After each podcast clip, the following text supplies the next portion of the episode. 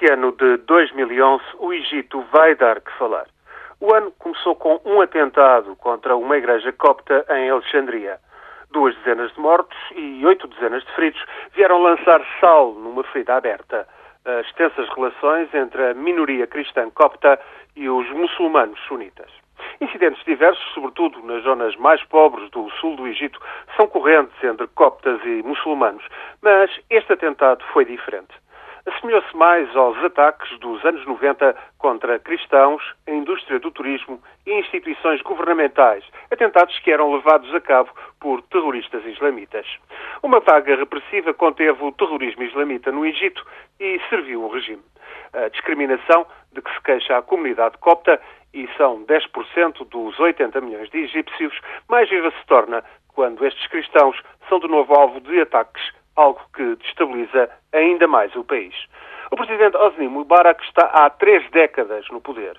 Tem 82 anos e a sua sucessão é um quebra-cabeças. O partido governamental controla a administração com mão de ferro. O exército e as forças de segurança são um potentado económico. Em ditadura, a comunicação social sobrevive ao serviço do governo. Ainda em dezembro, mais uma eleição para o Parlamento redundou numa maioria de 97% de votos para o partido de Mubarak. Toda a oposição, a começar pelos influentes irmãos islâmicos, está excluída dos centros de poder e, a prazo, esta situação é insustentável.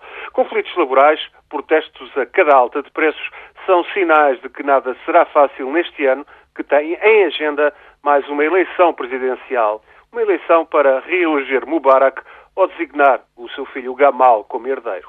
Se, entretanto, se agravar a tensão entre coptas e muçulmanos, então tudo será ainda pior. E quando o Egito entra em crise séria, todo o mundo árabe é arrastado na confusão.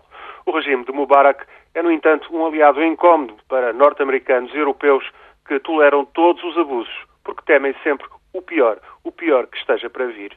No entanto, também é bem possível que este ano, no Cairo, a desordem bata à porta.